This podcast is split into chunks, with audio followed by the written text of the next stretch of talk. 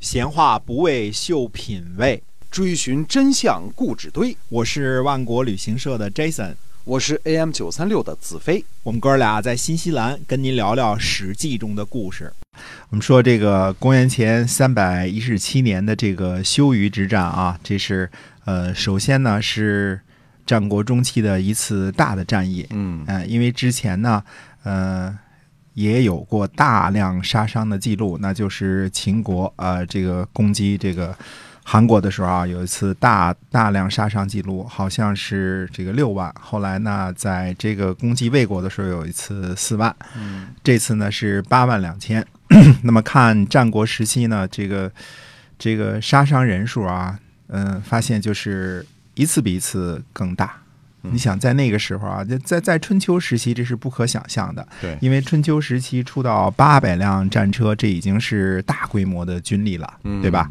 八百辆战车，三八啊，也就两千四百个甲士，对吧？哎嗯，甲士，那么所跟随的步兵，呃，按十个、按七个、按十五个算的话，那也就是几万人，整几万个人出动军队才几万人而已， 对吧？哎，呃，通常来来说呢，那军力最强大的这个呃晋国啊，一般是上中下三军，这个时候为主啊。当然后来又有有一段时间，呃，这个新中军、新上军、新下军啊，新军设立了之后有六万人，嗯对？吧？差不多六万人的哎军力，但是。公元前三百一十七年的这个修鱼之战呢，韩赵魏联联军败于秦国，被斩首的就八万两千人，嗯被杀死的就八万两千人。在战国时期呢，战争的规模开始慢慢嗯、 增大了。对，这个这个人类这个不好的这个相互杀戮的这方面啊，开始暴露出来了。哎那么嗯破坏性越来越大啊。对的。那么从这次战役呢，我们也能看到呢，这个实行了这个五国相望之后啊，这个三晋呢还是呃联合行动起来了，对吧？至少行动了这一次是嗯对肯定的啊，嗯、因为之前三晋之间互相也掐，对吧？嗯这个韩赵魏之间也掐，跟然后跟齐国掐，跟这个楚国掐，再跟秦国掐，相互之间战国就是混战啊，混这战个啊呃转着圈儿的打。 那么这次呢，三晋联合了一次，只不过很可惜呢，现在秦国的实力呢，呃，实在是太强大了，三晋呢绝对不是对手了。那么要说韩赵魏联合起来，实际上它的这个国土面积比春秋时期晋国的实力还是要强大一些的，对吧？因为后来韩国把郑国的地盘也给吞并了，哎 对吧？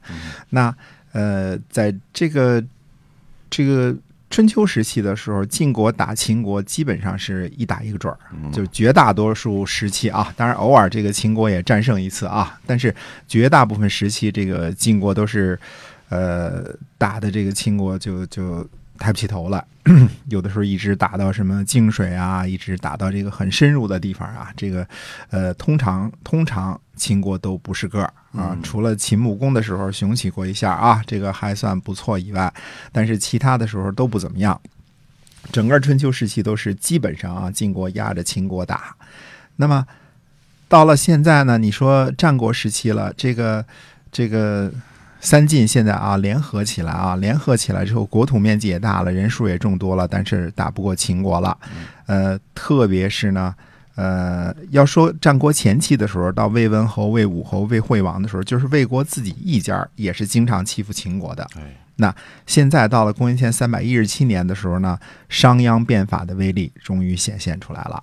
秦国一个国家可以就大败三晋联军，而且斩首八万，可见当时呢，这个秦国的战争机器呢已经非常的发达了。就是商鞅变法使他们这个国力增强啊。对的，国力增强，大家都种庄稼，种庄稼吃饱饭，这是一件正经事儿，对吧？嗯哎对然后禁止私斗，不许这个打架斗殴。然后呢，你唯一的升官发财的这个呃希望呢，就是打仗，因为嗯废除了这些个贵族制度啊， 这个呃又不让你这个干旅店呐、经商啊、嗯都不让了，对吧？不游让干学不让都干禁旅止游啊了。什么的。哎，不让干旅游了，哎， 对，所以你唯一的这个这个出路呢，就是在战场上斩斩杀敌人，哎呃就，杀敌立功，按照首级这个计功，对吧？呃，一个脑袋值多少钱？一个脑袋值多少钱？所以当时秦国人这个厉害啊，就是这个 比较凶悍啊，比较凶悍啊。大家吃饱了， 吃饱喝足了，就是琢磨怎么打仗啊。嗯嗯怎么打仗？你不打仗就没有立功的机会啊，对吧？对所以这个可劲儿杀人， 按照脑袋计功啊，这嗯个受不了啊。我们说，呃，后来呢，到了公元前三百一十六年的时候呢，司马错伐蜀，灭了蜀国和八国，就进一步的增强了秦国的国力。嗯那么，呃，这个时候的秦国呢，实际上啊，就是在呃秦惠文王这个时候呢，实际上秦国已经基本上没有什么敌手了。嗯基本上没有什么敌手了，就是一个呃最强国的形式，基本上出现在诸侯面前了啊。 因为呃两个地方啊，一个是这个八百里秦川，一个是这个四川，对吧？这都是呃产粮食的好地方啊，这个非常的了不起。那么历史上记载呢，秦国在同一年呢攻取了赵国的中都和西阳，也就是说，现在秦国已经无所顾忌了，赵国也不能免于征被征战，对吧？呃，该挨打了也得挨打。这个赵国的中都呢，现在我们不知道具体的位置，应该是在山西境内的啊。当时还没有这个，呃，秦国还没有打到河北那边去呢啊，还是山西境内的。那么公元前呢，三百一十五年呢，秦国又进攻韩国，在浊泽呢和韩国交战。这个交战的情况是什么样呢？也没有继续的叙述，也可能是焦灼的状态啊。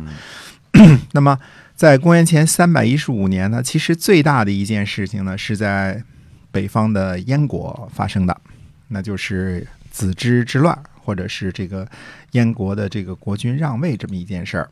我们说，这个历史的经验啊，对于这个历历代啊任何统治者来说呢，总是容易借鉴前朝的经验。嗯，这个很容易理解啊。比如说，这个明朝的时候，这个太监弄权几乎是家常便饭了，对吧？这个前面有王振搞出来这个土木堡之变，这个皇上被俘，对吧？ 后边有这个九千岁魏忠贤啊，这个专权啊，哎，所以这个明朝这个宦官这个是一个大的祸害啊，非常大的一个祸害。要说明朝就亡在这个魏忠贤手里呢，好像这样说也不算太过分，对吧？因为他把国家给抖了空了嘛，对哎吧？那么，所以到了清朝的时候呢，这个皇家对于太监的管理就非常非常的严厉了，对吧？太监私自出京就直接就杀头了，对吧？直接掉脑袋了。尽管我们说清朝后期呢，这方面也有点放松了，还出了类似这个李莲英这样的大太监，但是总体而言呢，中清一朝呢，太监专权的事情是很少见的。啊、几乎无啊，可以说几乎无啊。李莲英呢，这个收受贿赂、积敛钱财是有的，但是乱政则未必啊，毕竟。嗯不是李莲英说了算啊对，这个还是慈禧太后说了算啊。那么，这个可见呢，这个清朝就很好的汲取了这个前朝、明朝的这个教训，对吧？这样的例子呢，我们这个数不胜数啊。这个比如说，这个有了唐的这个藩镇割据，那么后来就有宋的这个呃文官制度，嗯对吧？所以宋的军力就不强了， 对吧？以至于是一个呃偏安的朝廷了。它总之呢，都是从前朝呢汲取一些个教训，前朝做的不好的，我们现在就好好做，对吧？这个嗯、呃集会游行，嗯，是这个让前朝被颠覆的一个原因，那我们对就不让它集会游行，没错类似这种意思啊。大家嗯汲取的这个教训是很很。很这个什么的，很简单的一个教训啊。哎但是我们偏偏在燕国就发生了一件呢，呃，这个跟当时的历史潮流非常的不一样的这么一件事情。嗯呃嗯，子之之乱啊，那到底是，呃，这是怎么回事呢？